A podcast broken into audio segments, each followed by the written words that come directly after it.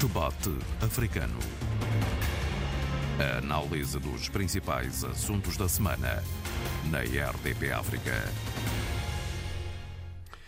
A França foi para eleições no passado domingo e os eleitores disseram não a Macron, deixando a coligação do presidente francês sem maioria. Numas eleições que fizeram história, com Marie Le Pen a conseguir 89 lugares no Parlamento. Do outro lado do globo, na América Latina, também se fez história nas eleições da Colômbia, com Gustavo Petro, candidato do Pacto Histórico, um homem da esquerda a vencer as presidenciais e a quebrar a hegemonia de 24 anos de poder de liberais e conservadores. A situação na hum, República Democrática do Congo e a guerra na Ucrânia, com com Zelensky a discursar para a União Africana merecem também um olhar atento. Este é mais um debate africano com Sheila Khan, Abílio Neto e Tony Checa, com moderação de António Simões. Recordo aqui que uh, João Pereira da Silva vai estar de volta já na próxima edição deste uh, debate. Bem-vindos.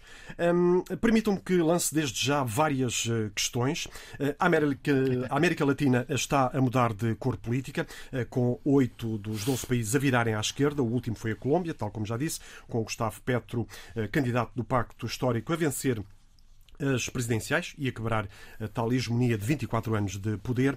Já antes, em dezembro do ano passado, foi o Chile a virar à esquerda com a eleição do ex-líder estudantil Gabriel Boric.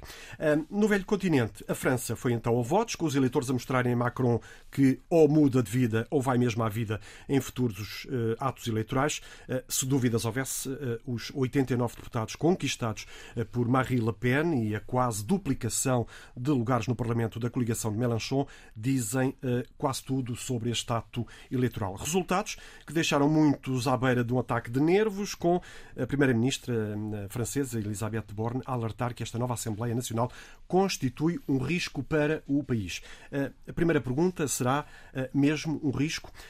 Quando olhamos para estes dois atos eleitorais, há um facto que surge imediatamente: o desejo de mudança.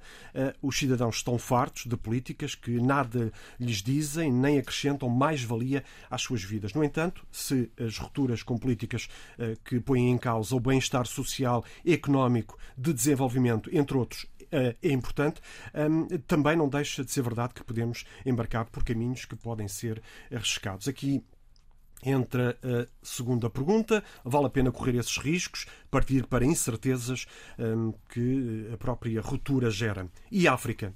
onde muitos países este ano vão a votos, também vai embarcar nesta onda. Há já muitos que levantam a voz a pedir mudanças. Uh, Sheila Khan, um, o que é que podemos dizer, que reflexão podemos fazer sobre tudo isto que eu acabei de dizer? Uh, bom dia a todos, António Simões, Tony Checa e Abílio.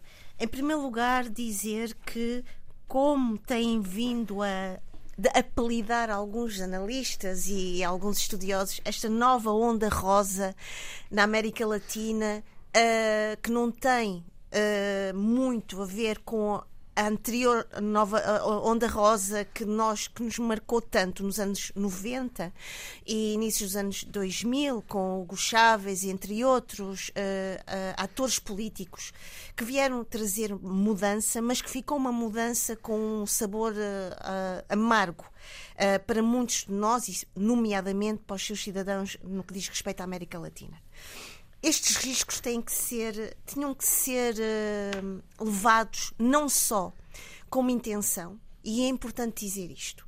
O que está a acontecer e aconteceu em, no Peru, uh, com Pedro Castilho, com uh, Gabriel Boric no Chile, e importa dizer que tem 36 anos, isso é importante, com uma composição ministerial muito interessante. Temos 14 mulheres no governo do chileno e 10 homens. Um, é um risco necessário. Porquê? Primeiro, importa contextualizar aqui um pouco esta mudança. Mudança muito afetada pela, pela pandemia, que a América Latina sofreu nos últimos tempos e que os governos de direita não foram capazes de, de uma forma eficaz e de uma forma eh, também eh, sólida de dar uma resposta. E, portanto, o povo, como dizem muitos dos vários eh, jornais, quiseram uma mudança e veem nestas figuras políticas e nestas vozes políticas esta capacidade e esta vontade de mudança paradigmática. Que é que eu quero dizer com isto? Quero dizer o seguinte: são pessoas, tal como Gabriel Boric, tal como Gustavo Petro, neste momento em, na Colômbia, Pedro Castilho uh, uh, no Peru, entre outros. E aqui vou, uh, com muita alegria e muito orgulho, incluir uma, uma voz que tem, tem feito furor e fez furor durante a campanha das eleições presidenciais colombianas. Falo de Francia Marques. Eles estão a falar para uh, vozes que estavam até agora e que estiveram durante décadas silenciadas, marginalizadas e esquecidas. Toda a sua postura não é só uma intenção. As pessoas sentem nas suas expressões, na sua vontade, uma capacidade de fazer esta mudança, de trazer o quê? De ruir uh, uh, uh, fantasmas tal como a desigualdade social, a desigualdade económica, a, a, debilidade que muitas destas populações sentiam ao nível da saúde e da educação, esta polarização social que existia e que continua a existir uh, nestas sociedades, mas acima de tudo há aqui algo muito interessante: é que os discursos destas pessoas, e importa dizer que são pessoas que vêm de camadas sociais humildes, representam a voz das comunidades indígenas. Um, por exemplo, Gabriel Boric, ex líder estudantil, uh, Gustavo Petro, ex-guerrilheiro do M19, uma, uma guerrilha intelectual urbana, exilado, uh, Pedro Castilho, professor, uh, trabalhou arduamente com as comunidades indígenas. E, portanto, são pessoas que vêm do lugar do, do, dos marginais, do lugar dos intocáveis, pensando aqui um pouco na metáfora indiana das castas, do lugar das pessoas que tiveram sempre esquecidas. E aqui queria dizer uh, o seguinte, António Simões. Uh, do, dois momentos do discurso de Gustavo Petro e de Francia Marques. Francia Marques diz: Este será o governo dos que não são ninguém, da dignidade e da justiça social. Gustavo Petro diz: um, esta vitória é para o povo e para a sua história. E aqui muito importante, hoje é o dia das ruas e das praças. Ora bem, esta mudança, logicamente, tem os seus riscos a direita tradicional, a direita elitista, a direita que não tem interesse no povo, mas sim em gerar riqueza, logicamente que vai estar sempre atenta a estas vulnerabilidades. É um desafio enorme para estes líderes. Porquê? Porque há toda uma, uma herança de passados de, de elite política, de uma elite conservadora, de uma elite incapaz e que não quer abrir mão para partilhar o poder, para a justiça social e para a redistribuição da riqueza. Logicamente que uh, nós sabemos que a história tem os seus ciclos. Muitos jornalistas mostram que, curiosamente e de uma forma irónica, foi de facto a pandemia e todos os custos humanos que, que esta pandemia trouxe e também a ineficiência e irresponsabilidade política que gerou esta, este descontentamento, descontentamento que se viu personificado, humanamente personificado, nestas figuras que agora espero serão a esperança. Devo dizer, só para terminar, porque certamente os outros meus colegas também querem dizer as suas, as suas palavras, uh, estive muito atenta ao pensamento de um sociólogo chileno, Eugênio Tiroli, que diz, por exemplo, Gabriel Boric simboliza, é a melhor expressão da democracia chilena e da esperança da democracia eh, chilena. Claro que nós sabemos que nada é eterno, nós sabemos, pela nossa uh, experiência da história, que estes uh, novos líderes, que esta nova onda rosa que está a decorrer e a desenvolver-se na América Latina e que pode ter o seu grande apogeu em Lula, na, na, na, na, vitória de Lula no Brasil, que será agora em outubro, será algo, uma esperança que tem que ser uma esperança, mas muito uh, consciente de que os seus inimigos, de que a direita tradicional e conservadora vai estar sempre ali, uh, constantemente preparada para boicotar, para desafiar. Nós, uh, e, e não esquecer o seguinte, por exemplo, no caso da Colômbia, Gustavo Petro tem aqui uh, toda a, a, a, questão da, das ex-FARC desmobilizadas, que hoje fazem parte da sociedade colombiana e que é preciso tomar conta dessa população uh, que foi desmobilizada. Temos também as questões do, dos cartéis de, de droga. ele que foi antes de chegar a presidente da Colômbia, um, um grande uh, uh, presidente da Câmara de Bogotá. Portanto, se há alguém e se há pessoas que têm uma noção clara do país em que vivem, numa noção clara do, do país profundo, do país da pobreza, do, do país sem futuro e sem esperança, são estes líderes. E, portanto, os riscos, espero, pelas suas decisões, e já e todos eles têm uma agenda muito clara e muito específica, sejam riscos que se transformem não só numa esperança a médio e curto prazo, mas que seja também, para nós africanos, uma aprendizagem para os nossos países que vão também, uh, certamente, estar atentos a todas estas mudanças. Importa dizer aqui o seguinte: é que a dimensão geracional teve aqui um papel importantíssimo. Jovens que se identificaram com a, a, a mensagem destes líderes e que foram atrás uh, desta mensagem e que traduziram essa sua confiança no voto. Abílio, podemos estar a chegar ao fim de um ciclo uh, político, uh, na vida política e também na democracia. Uh, quando olhamos para estas eleições? Quando olhamos para estas eleições, há para aí três ou quatro coisas que saltam uh, imediatamente à vista. Sobretudo pensando no caso da Colômbia uh, e pensando que já era efetivamente a altura. Na Colômbia, que é um país que eu sigo com especial atenção e tenho, e tenho dado nota disto aqui no debate africano ao longo dos tempos, tanto a Colômbia como o Chile, com, enfim, com características bastante diferentes, mas eu sigo muito o e profundamente eh, a realidade, tanto política como socioeconómica, eh, destes dois países, um deles por razões profissionais eh, e outro exatamente para compreender o que há de dinâmico e também de similar com eventual, eventual evolução das democracias africanas, né, que é o caso chileno. Dizer que, a propósito da Colômbia, eu não posso estar mais satisfeito eh, com o desfecho eh, que aconteceu nessas eleições, até porque eh, vivia-se nesse país uh, efetivamente uma ideia errada de que a alternância com a esquerda uh, é uma espécie de papão, uma espécie de diabolização extrema dessa esquerda.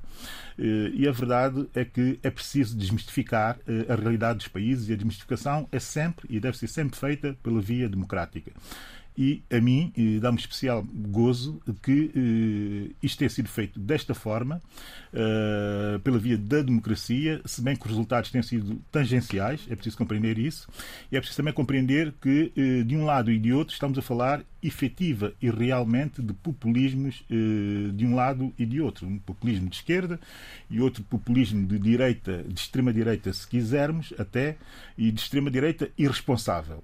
E aqui eu vejo uma esquerda muito muito mais responsável. Responsável por duas razões. Exatamente pelo facto do líder eh, do Pacto Histórico ser alguém com uma experiência uh, de governação, se bem que seja de governação territorial, não é? Se bem que do lado oposto, o, o, o populista e, e, radical de direita uh, Rodolfo Fernandes também tinha essa experiência, experiência de governação territorial e com sucesso, mas com um movimento muito mais diluído de substância e de condensação ideológica e de soluções que preocupava e preocupava efetivamente e muito aos colombianos eh, do centro e, e, e, e, sobretudo, da classe, da classe média realmente eh, tivemos a sorte na Colômbia, desta vez, dos dois candidatos a lutar pela presidência, de terem como vice-presidentes duas eh, duas eh, afrodescendentes, é preciso dizer isso com essa clareza. De um lado, a Francia Lopes, com muito mais eh, cachê mediático, se quisermos, não é? E do outro lado, com menos cachê mediático, mas com competências inatacáveis. A Marlene Castilho, investigadora, professora, uh, reputadíssima e que já tinha uh, fortíssimo trabalho de investigação e de contributo para a governação anterior ao nível da educação, do setor da educação, e que em determinado momento é preciso olhar para, para, para, para a campanha, e eu tive a acompanhar a campanha quase que diariamente, por razões, como eu disse, profissionais até, e ver como é que na campanha uh, de Gustavo Petro e da Francia Lopes, a Francia Lopes foi se diluindo, quase desaparecendo no último, na fase final da campanha, enquanto do lado oposto eh, Rodolfo Fernandes foi desaparecendo e quem ia assumindo o papel efetivo de candidata presidencial era Merlin Castilho, que era candidata efetivamente à vice-presidência.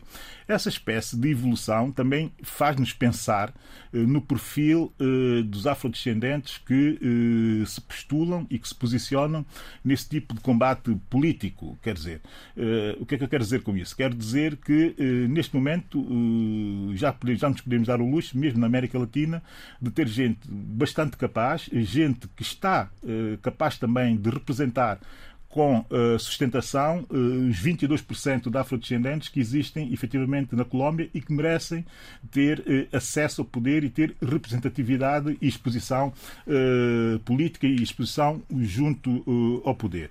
Isso, para mim, deixou-me muito feliz e também deixou-me feliz o facto, e esse facto é bastante relevante, daquela esquerda que era diabolizada, a esquerda, eh, digamos que eh, era considerada radical eh, na Colômbia, estar a propor ao país, e eu vi com atenção e li com atenção o programa do Pacto Histórico, e o programa é muito mais moderado e, e, e até muita da esquerda progressista colombiana e alguns liberais eh, acham que o programa é tão centrista, mas tão centrista que eh, efetivamente grande parte dele pode ser, eh, pode ser eh, cumprido.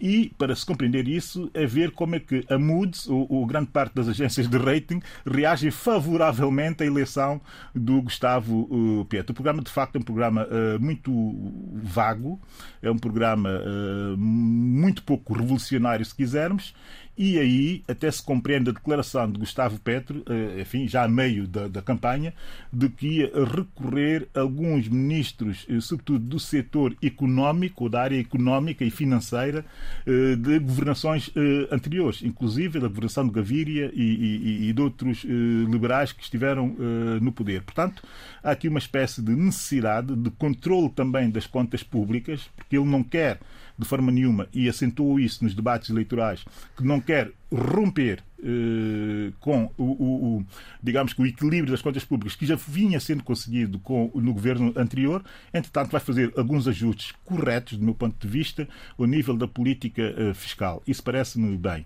Agora, de uma forma geral, eh, e, e, para terminar, dar uma olhada por aquilo que se está a chamar, e, e bem, do meu ponto de vista, acho até, apesar de ser um pouco folclórico, mas acho até, acho até mais ou menos alegre, que está a chamar a onda rosa na América Latina eu não posso estar mais eh, contente com, eh, com, com, o facto do, do, progressismo estar a avançar na América Latina. É preciso agora perceber é, duas coisas. Primeiro, que progressismo está a avançar na América Latina, porque o Gustavo Petro não tem nada a ver mas rigorosamente nada a ver, e eu posso garantir isso, porque li os programas com uh, a proposta política do Gabriel Boric, como não tem rigorosamente nada a ver com a proposta política de Pedro Castilho no Peru. Que Pedro Castilho é de esquerda, mas é um conservador uh, nos direitos e nas liberdades civis. Absolutamente conservador. Mas conservador ao extremo quase de ser uh, um, um, um, líder patriarcal, uh, homofóbico, vamos lá ser claros, e, e, e, e, até, de certa, de certa forma,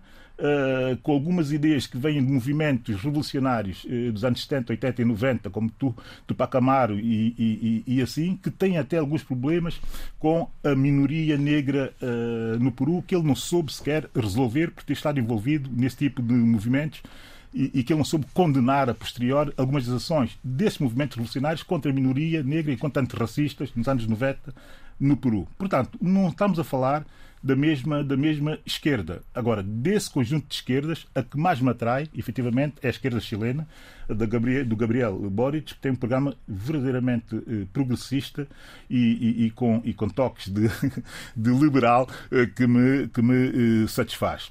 Contudo, para terminar, e olhando genericamente para a América Latina, dizer o seguinte, e é bom que os progressistas e, e, e a esquerda, não é? eu não quero aqui juntar as duas coisas, que pensem no seguinte, que pensem que hoje na América Latina nós temos oito, nove governos de esquerda progressista o que é efetivamente bom, mas também temos as únicas três ditaduras que existem na América Latina e essas três ditaduras são de esquerda e não são da direita conservadora nem nada que se pareça. Não? Abílio, as mudanças são importantes. Ah, Abílio, não, Tony Checa, peço desculpa. Acontece. Bem, eh, realmente nós estamos perante uma mutação enorme. Eh, eu já vinha falando da Onda Rosa já há uns tempos nos nossos debates, ainda no último debate voltei a explorar essa questão, eh, porque tudo fazia crer que isso iria acontecer, lendo os programas, ouvindo as propostas que foram sendo apresentadas, não deixam de ser programas de esquerda, mas com um olhar muito atento aos números, com um olhar muito atento à situação social e económica do país e das pessoas. Portanto, a partir daí eh, há esse pragmatismo, há uma abordagem eh, na intervenção política que se anuncia eh, tranquila, mas sintonizada com o anseio das pessoas, das camadas mais desfavorecidas. Porque já lá vai o tempo dos, uh, da América Latina dos sargentos, que dia sim dia não davam um golpe de Estado, bastava que o rancho não fosse a, sua vontade para dar o golpe de Estado, isso acabou. Entramos numa onda dura, de extremíssima, direitíssima, com pactos nos quartéis e com os grandes interesses das multinacionais espalhadas pelo mundo, e hoje temos uma onda rosa de esquerda, de facto. É? Temos uma, uma mão cheia, uma dezena de uh, novos líderes, muito bem coadjugados, com equipas muito fortes e têm a vantagem de ser uh, gente que passou por movimentos Uh, ligados às comunidades, movimentos estudantis, caldeados em grandes convulsões, onde eles próprios, em certas alturas, assumiram um papel de moderadores. Portanto, isso é muito bom, confere-lhes, portanto, um conhecimento aprofundado do país que querem servir e, e, dão garantias de que neste mundo, este mundo nosso de hoje, de enormes convulsões, que o, o amanhã é uma incógnita. Uh, claro, estou-me a referir à situação criada com a guerra na Ucrânia, mas a verdade, porém, olhando para a América Latina, o que se anuncia é, são coisas boas. Uh, veja só que, portanto, a vitória do, do, do Petro na Colômbia foi uma festa em, no Brasil, não é? É evidente que o, o nosso candidato Lula veio logo ao terreiro. Portanto, o vosso, só favor. É, não, nosso, nosso. O Abílio com vontade de Claro, claro. É. O nosso Lula, portanto, eh, pegou exatamente nesses pergaminhos, nessas situações todas, para uh, utilizar como ferramentas também na sua, na sua marcha final de, uh, para a conquista do, a reconquista do poder que foi usurpado no Brasil. De maneira que eu penso que estou convencido que a América Latina, neste caso, poderá, inclusive, até pela, pela, pelo perfil desses novos líderes, uh, estar mais atenta ao que se passa em África. Isso para a África também será benéfica, porque a África irá encontrar novos interlocutores, irá encontrar novos mercados e que poderão perfeitamente bem criar toda uma dinâmica nova que o mundo está a precisar. Já que a Europa está como está, que dou já um salto para a questão que tu puseste também da França. Uh, o que aconteceu em França era mais ou menos previsível, não é? Se nós tivermos em conta, uh, sintonizarmos com aquelas medidas de. Embora o resultado de Marine Le Pen era tudo menos previsível. Claro, claro. Não, mas havia sinais que a Le Pen ia subir. Agora, tanto assim não mas que havia sinais havia. Até fruto da, da governação do Macron. Né? O Macron, com aquelas medidas de austeridade e um olhar para o seu próprio umbigo, não ouvir o que a oposição dizia, não perceber as manifestações de rua. Está bem que algumas delas bastante extremadas, bastante violentas, mas ele não soube ler essas situações. E está a pagar caro isso. E atenção, ele perdeu a maioria, ele ganhou, mas é um ganhou com um sabor amargo de derrota. Perdeu a maioria, perdeu a capacidade de impor o seu programa, ele próprio sente já a necessidade de retocar alguns aspectos básicos do seu, do seu programa para que possa encontrar uma saída mais airosa. Sobretudo tendo em conta, mais uma vez, que está sempre presente em qualquer análise que a gente queira fazer, a situação na, na, na Ucrânia. A Ucrânia que vem, vem reivindicando, portanto, maior sintonia dos países da África e dos países da América Latina com a Ucrânia, mas tentando dar lições que realmente não tem. Não tem, não pode dar. Portanto, do passado da Ucrânia, independentemente da sua relação com a, com a União Soviética, com a Rússia, etc., etc., a verdade é que é um passado bastante castanho, bastante uh, penoso em termos de corrupção, em termos de má gestão da coisa pública, em termos de incapacidade governativa. Portanto, a governação, todo o processo de governança na, na Ucrânia nos tempos últimos, está bem que o, o Zelensky está ali agora há dois anos, mas a verdade é que nada fez para mudar aquele estado de coisas. Portanto, há interesses perfeitamente embrenhados no sistema político, económico e empresarial da Ucrânia. Sabe-se isso. Há dados. E realmente há tantas auditorias que foram feitas que uh, não indiciam nada de bom. Portanto, nesse aspecto, eu penso que, quem sou eu para estar a dar lições a, a, a, aos políticos da Ucrânia, aos Zelensky e Companhia Limitada. Mas a verdade é que deviam ter um bocadinho mais de moderação um bocadinho mais tento na língua e não partir de uma posição de exigência. A forma como se dirige à África, como fez, como abordou a União Africana, realmente eh, demonstra eh, um certo eh, uma atitude primária, paternalista, dono de qualquer coisa. Ele neste momento é dono de uma situação de uma derrota que se anuncia cada vez mais.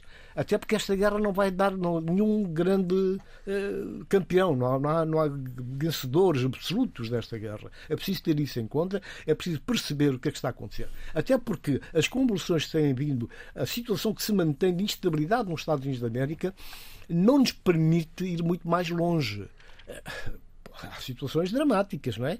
Eh, nós sabemos que o grupo do Trump continua a avançar terrivelmente, tem uma base de apoio cada vez mais alargado. O Supremo Tribunal de Justiça agora acaba por validar o uso de porte da arma. Eh, o Biden estava interessadíssimo em tentar beliscar um bocado isso, não conseguiu. Entretanto, o Biden vai dando quedas de bicicleta quando passei fins de semana com a mulher. Portanto, tudo isso, quem conhece a mentalidade americana, a idade dele, eh, as dificuldades que está a ter dentro do seu próprio partido e a incapacidade de anular uh, os republicanos uh, não, não, lhe confere, nada de bom. não lhe confere capacidade para fazer exatamente o que ele tem programado, o que ele tinha pensado fazer enquanto Presidente dos Estados Unidos. Abílio, sei que querias voltar um pouco atrás à América Latina ainda. Voltar um pouco atrás à América Latina. Voltar um pouco atrás da América Latina e. Sim porque há dois dados que me passaram e que acho que são muito relevantes para se compreender uh, muito do que está a passar na América Latina e como as coisas estão efetivamente a mudar na América Latina.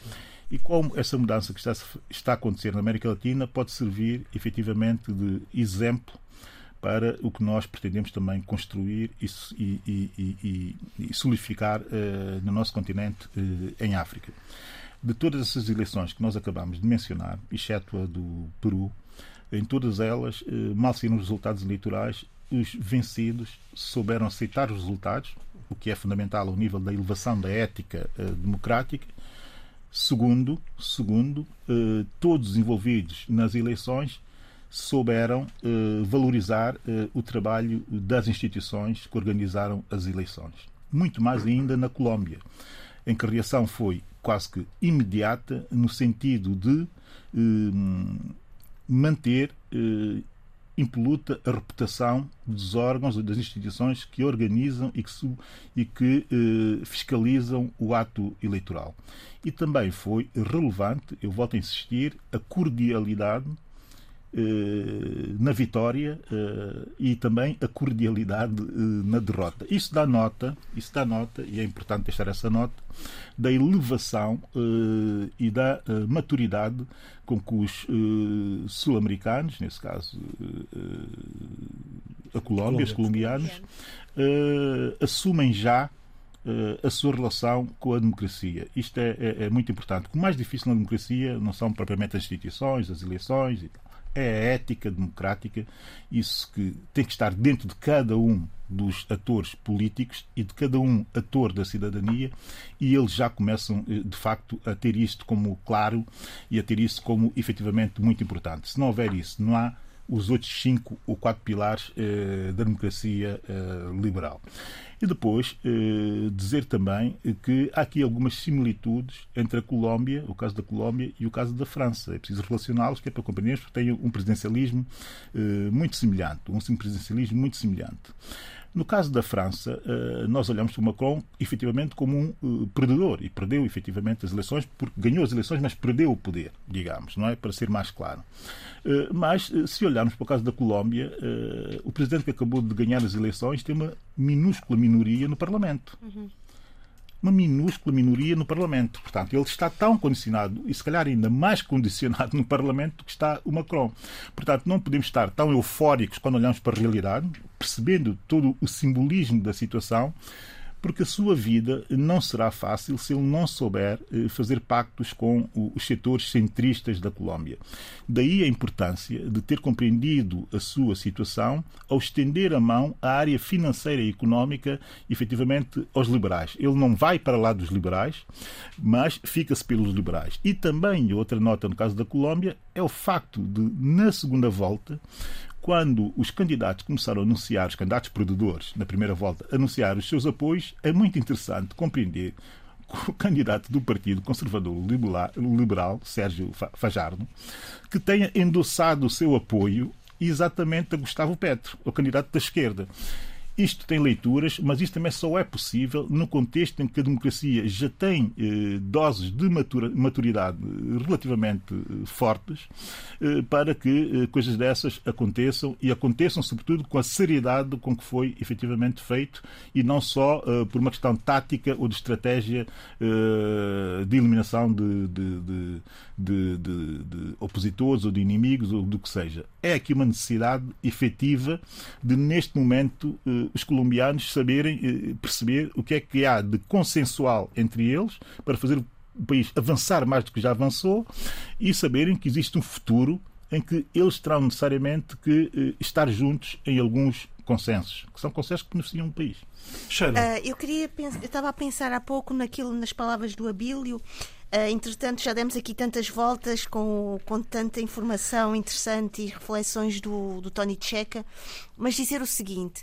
Uh, há aqui uma frase que me ficou de um TED Talk que o Abel nos partilhou, uh, de uma líder jovem, é preciso dizer isto, líder jovem sul-africana, em que ela diz fazer da democracia uma coisa bela de uhum, novo. Uhum, uhum. E eu penso que Há pouco a Bill dizia esta questão dos populismos de esquerda, mas a verdade é que estes novos, uh, esta nova viragem, esta nova onda rosa na América Latina não se cola tanto à anterior. Uh, não é tão marcadamente autoritária como vemos em Cuba, como vemos uh, na Venezuela, por exemplo.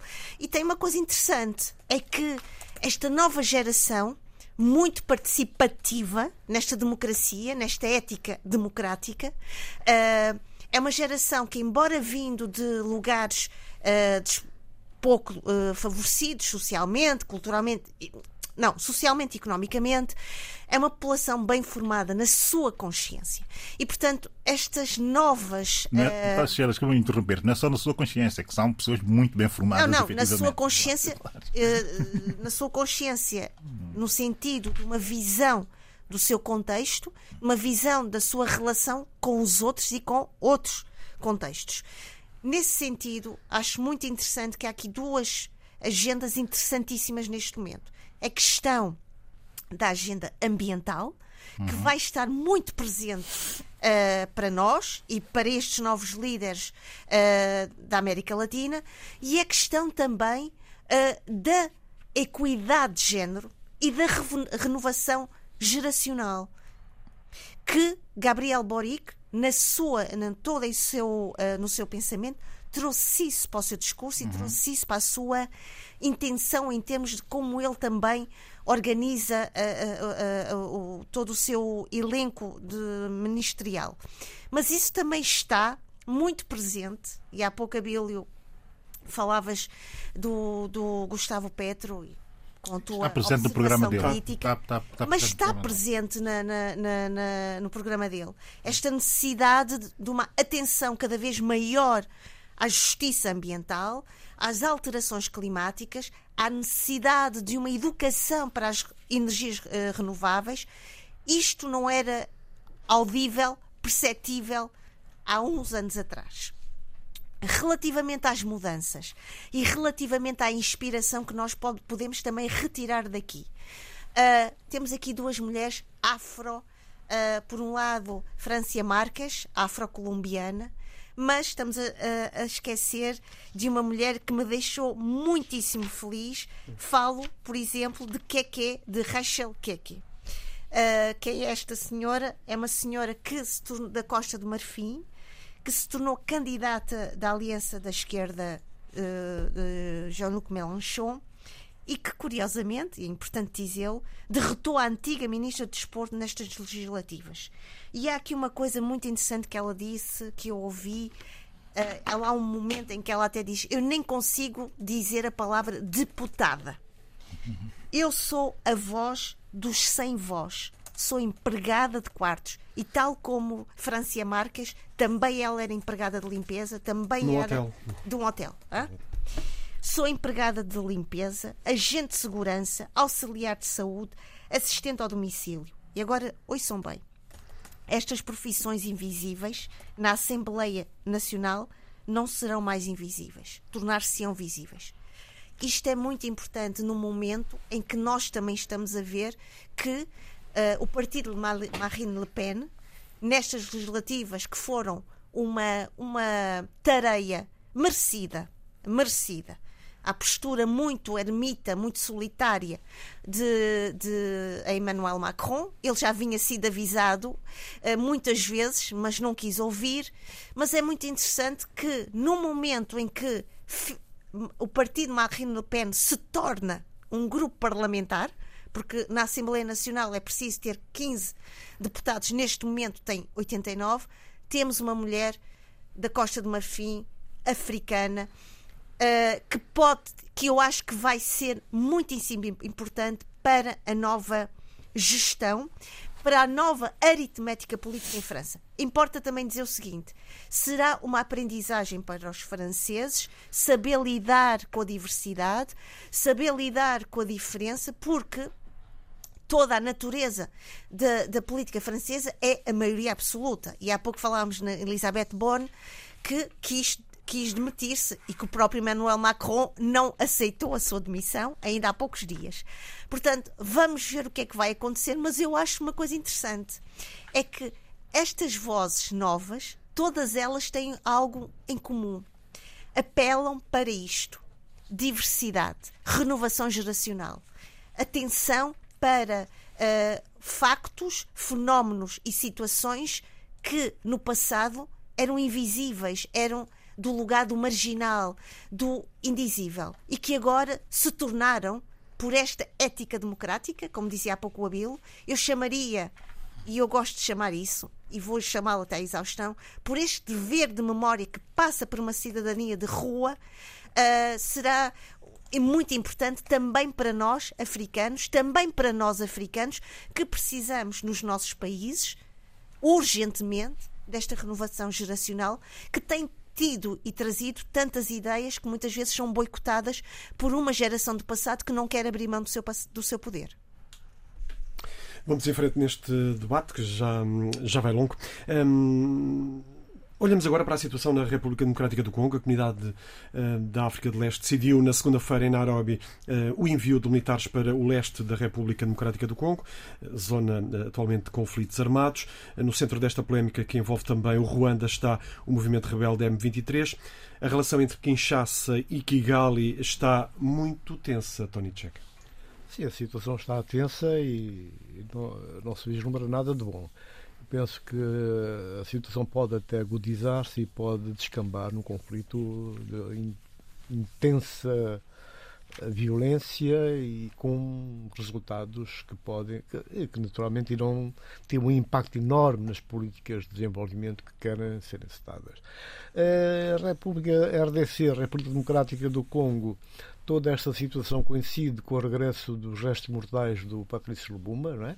Que é preciso sinalizar. E bem, eh, já que foi uma grande figura do, do, do movimento eh, nacionalista em África, eh, com, com programas, com ideias que se nós analisarmos bem não havia nada de radicalismo, eram coisas, ideias bastante moderadas que se compatibilizavam com a situação vigente no país, eh, um bocado por toda a África, e realmente eu penso que nestes casos a União Africana uh, deveria atempadamente não esperar que que a situação de, confrontação bélica aconteça para depois aparecer uma delegação de bons ofícios a tentar moderar como normalmente faz. É importante que agora, já neste momento, se faça isso, que haja moderação e que se procure evitar que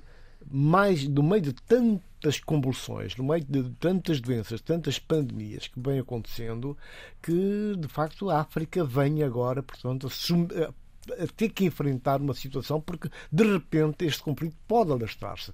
Até porque há situações eh, com um certo figurino semelhante noutras zonas da África, noutros países, noutros contextos, que poderão facilmente dizer se ali está a resultar, se calhar é a altura nós também extremarmos as posições e entrar pela via belicista. O que não é nada desejável, nós sabemos eh, o quão dramático tem estado a situação económica, social e cultural eh, em África. Nós vimos já o caso de um país que é um país tido como organizado, com programas de governo compatíveis com, com aquilo que as populações almejam, caso de Cabo Verde, nós iremos falar naturalmente se o tempo permitir, que na verdade, quer dizer, não conseguem, portanto, suportar esta situação asfixiante que faz agonizar os programas de desenvolvimento.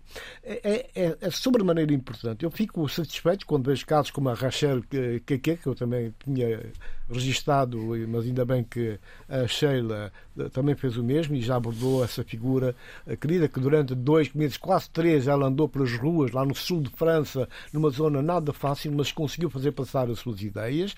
Utilizou inclusive o seu know-how, o conhecimento que tinha do terreno, do trabalho, das desigualdades para fazer bandeira e conseguiu por 200 eh, votos, eh, vencer então a ministra dos Desportos. Eh, esta situação na América Latina, vou, vou recuar um bocadinho porque fez-me lembrar, eu conheço razoavelmente meus países da América Latina, estive lá a trabalhar, tive vários contactos durante muito tempo. Eu, eu lembrei-me agora, porque depois o, o Abílio falou da questão dos afro, afrodescendentes né? na América Latina, também, também na, na Europa, por aí fora. Eh, eu vi casos realmente deploráveis. Por exemplo, no Peru, eh, os afrodescendentes vivem em guetos, em reservas, não têm direitos nenhums, não têm qualidade de vida, não têm acesso à escola, não têm acesso à saúde. E estão ali perfeitamente controlados a par e passo. Portanto, essas situações têm que ser erradicadas, combatidas e, e, e, esses novos eh, movimentos que vão aparecendo com gente nova, estou de acordo com a Sheila quando fala de, de mudança geracional, sem sombra de dúvida, depois gente com experiência, não é gente que saiu agora da, da, da universidade, e, não, é gente que caldeada em vários confrontos, em vários debates, em vários fóruns e que capitalizaram um conhecimento enorme que, vai ser, que vão ser úteis para a governação.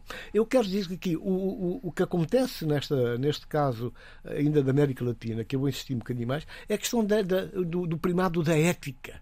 Os programas que foram apresentados, quer dizer, não houve o, o, o, a necessidade de assustar ninguém, houve necessidade sim de tocar nas questões concretas e explicar e dizer como é que nós pensamos erradicar esta situação, como é que nós pensamos normalizar a sociedade, como é que podemos abrir os caminhos do desenvolvimento. Portanto, essas questões, este foi o discurso, foi a narrativa toda, todo o posicionamento uh, dos candidatos de uma forma quase que uh, similar para conseguirem, de facto, ganhar, embora que em certos casos por margem mínima, mas ganharam as eleições, têm programas compatíveis, que não são nada radicais e que podem perfeitamente bem uh, fazer exemplo e serem um figurino para, aí sim, estarei de acordo com com o Abílio figurinos e exemplos para os países africanos. É? Isso, é, isso, é, isso é importante. De maneira que uh, eu penso que eu estou tão interessado em falar na questão de, de, do impacto de, nos países que costumamos dizer de Cabo Verde, que eu não, nem vou alugar mais sobre estas situações, até porque tanto a Sheila como a Abílio tocaram bem nas questões, cada um defendendo uh, as suas apetências políticas, o Abílio com o seu liberalismo sempre ali em bandeira. Progressista. Mas, mas a verdade é que. Eu sou do Partido de Dever da Memória. Abílio, a Sheila, não sei se querem acrescentar alguma coisa sobre. Uma... Sim, sim. Eu queria dizer uma coisa que eu acho que era importante uh, e que tem muito a ver com o que estamos a, a, a, a refletir todos juntos. É que estamos a perceber também, neste momento, que a atenção e a compreensão de realidades humanas uh, invisíveis uh, e, e, a compreensão dessa realidade profunda, muitas vezes desconhecida, tem sido palco importante também para conseguirmos estas mudanças paradigmáticas. Não querendo ir, ir lá, mas, uh, mas estive muito atenta, basta olhar para o que aconteceu este, este domingo na Andal Andaluzia. Não é? Uh, era, era óbvio o que ia acontecer, já toda a gente estava à espera. Eu só, eu só rezei por isto: que o PP ganhasse de maneira a que não tivesse que fazer coligação com, com o Vox, porque boa, as exigências boa. do Vox relativamente à possibilidade de uma coligação. Está uma verdadeira eram, uma eram, democrata. Eram assustadores. Perfeitamente assustadores. Morte à, à, à, lei da memória histórica, morte às políticas de igualdade de género, morte a uma série de coisas, nomeadamente aquilo que o Abel dizia há pouco, uma ética democrática. Exato. E, portanto, Porquê que eh, os socialistas perdem? Perdem porque se desligam completamente de toda uma vivência e todo um contexto que faz parte. Peço desculpa, estou a perder a voz. Que faz parte da Andaluzia, do seu mundo rural, das suas dinâmicas, dos seus rituais culturais, do, de uma certa uh, ignorância relativamente à importância que determinadas uh, questões comunitárias dizem respeito, nomeadamente no que toca à corrupção. E, portanto, era importante pensarmos isto. Esta ideia de que trazer para o plano de uma realidade e para o plano de uma arena pública em que se pode discutir democraticamente e em pé de igualdade destas realidades marginais tem de ser algo importante para os nossos políticos. Sheila, vamos, vamos mudar aqui rapidamente porque ainda há está um pouco, um anar, um um pouco anárquico hoje. Hoje eu gostava de dizer mais duas ou três coisas. Estamos muito mas antes, é, ser impossível. Um, vamos, tentar, vamos tentar aqui uh, abordar apenas duas questões. Uma realmente que diz respeito a Cabo Verde um, e a declaração de situação de emergência económica e social no país. Um, é um problema estrutural ou isto tem muito também a ver com a guerra na, na Ucrânia, na, naquele conflito? O que é que podemos dizer, o que é que podemos acrescentar? Não, o, que eu, o que eu posso dizer, e que eu penso que aí estaremos mais ou menos em sintonia todos, é que, bom, Cabo Verde está a enfrentar uma tripla crise. É? Há uma crise alimentar e energética, não é? A mitigação, portanto, de tudo que vem acontecendo, vem caindo em cima dos países, eh, a pandemia que teve efeitos terrivelmente nocivos, não só na saúde das pessoas, mas também na, na, na área económica, e não, não vamos esquecer pôr de lado uma seca severa que Cabo Verde vem, vem confrontando já pá, há uma dezena de anos não é? e que tem vindo a aumentar. Portanto, é, é uma tripla situação de, de situações que obrigaram o governo de Cabo Verde e que teve coragem, é preciso dizê-lo, é? Porque muitos países uh, nossos da África não, não teriam e não têm a coragem de apresentar, fazer a radiografia do, da sua governação do seu, dos seus países, e neste caso foi possível portanto, reunir as forças todas e encontrar, de certa maneira, eh, uma correspondência eh, parlamentar, porque ninguém afrontou o partido do poder, o governo, por causa dessas questões, por causa desta medida, dessa necessidade de uma. Eh, de, declarar a emergência económica do país, não é? Com todos os impactos que tem. E estamos a falar de um país que tem uma situação de apoio social enorme, em alguns casos, os números são melhores que vários países de, da Europa, já para não falar da África, onde não há nenhum elemento que se possa, nem a África do Sul, se pode comparar aquilo que uh, os sucessivos governos de Cabo Verde têm vindo a fazer nesse aspecto. Portanto, eu penso que é fundamental que, sobretudo, quer dizer, que esta coragem do governo de Cabo Verde uh, se traduza em ganhos ganhos em termos de. porque vão ter que incitar por alguma via de, uma certa austeridade, perfeitamente controlada, senão pode escambar, e, e, mas que sirva também de exemplo para que outros países da África, onde a situação está dramática, gente a morrer escandalosamente, anonimamente, sem que os governos assumam, os números são proibidos, a imprensa tem sido encostada à parede para não dizer as verdades. Portanto, é, é bom que surja um caso deste. É dramático, é bom, quer dizer, no sentido que nós aprendemos. Abílio, estamos, uh, Tony Checa, estamos nos 5 minutos finais. Ah, pronto, então eu vou terminar aqui só dizendo que é um exemplo, é uma atitude correta. Eu acho que sim, que merece o apoio e, é preciso, e merece uma solidariedade total. Uh, Abílio, eu não queria deixar passar este ponto porque já ele tinha ficado pendurado já do, do último debate um, e tem a ver com o MLSTP, uh, PSD, em São Tomé, que avisa que pode não haver eleições legislativas um, a 25 uh, de, setembro. Um, fala no recenseamento, receio, receitas, os três R's. Abílio, uh, vamos às explicações, rapidamente. A situação é uma situação uh, que perturba e, e, e, que incomoda muito. Nós tivemos eh, no ano passado eleições, e, mas mais do que temos tido eleições, é preciso olhar para antes eh, das eleições. E tivemos eh, uma reforma, ou se, ou se quisermos, uma atualização de todo o pacote legislativo eleitoral.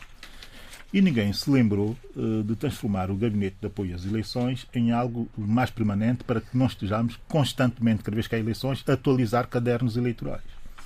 Com os custos que isso tem, primeiro, não é?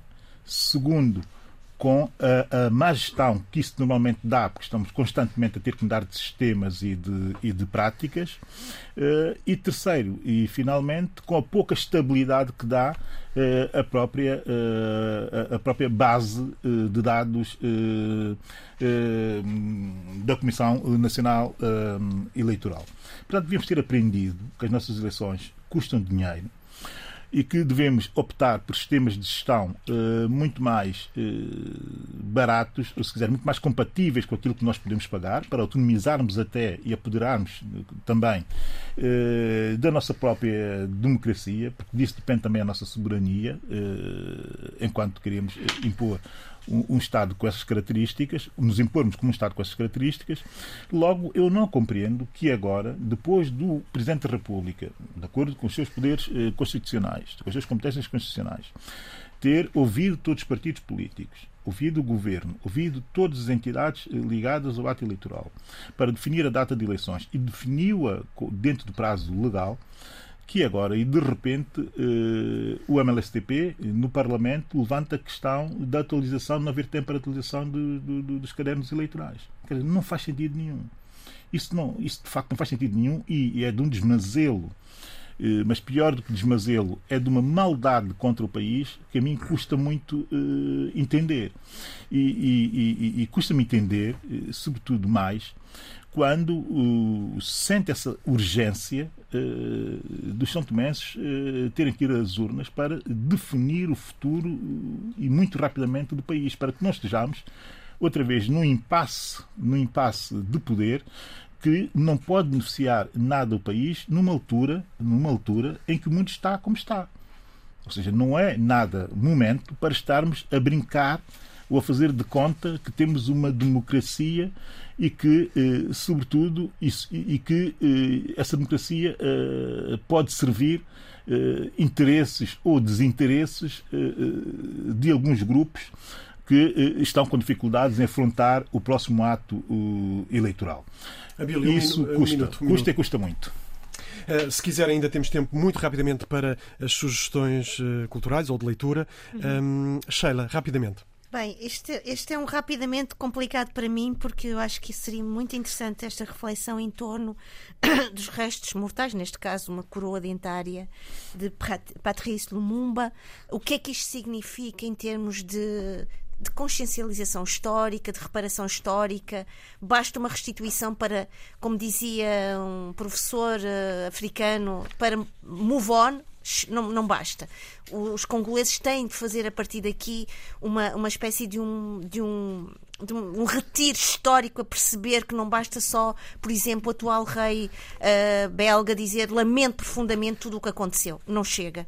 Uh, mas, uh, ouvindo este professor, e ele dizia: já que estamos numa, numa era da comunicação digital, online, aconselho-vos a ler a última carta que Patrice Lumumba escreve à sua esposa Pauline Lumumba. Uma carta de uma consciência claríssima de que há homens e mulheres, neste caso ele, que uh, vêm para deixar uma espécie de um autossacrifício para abrir um plano de um dever de memória, não só para o seu tempo, mas para o tempo das gerações futuras.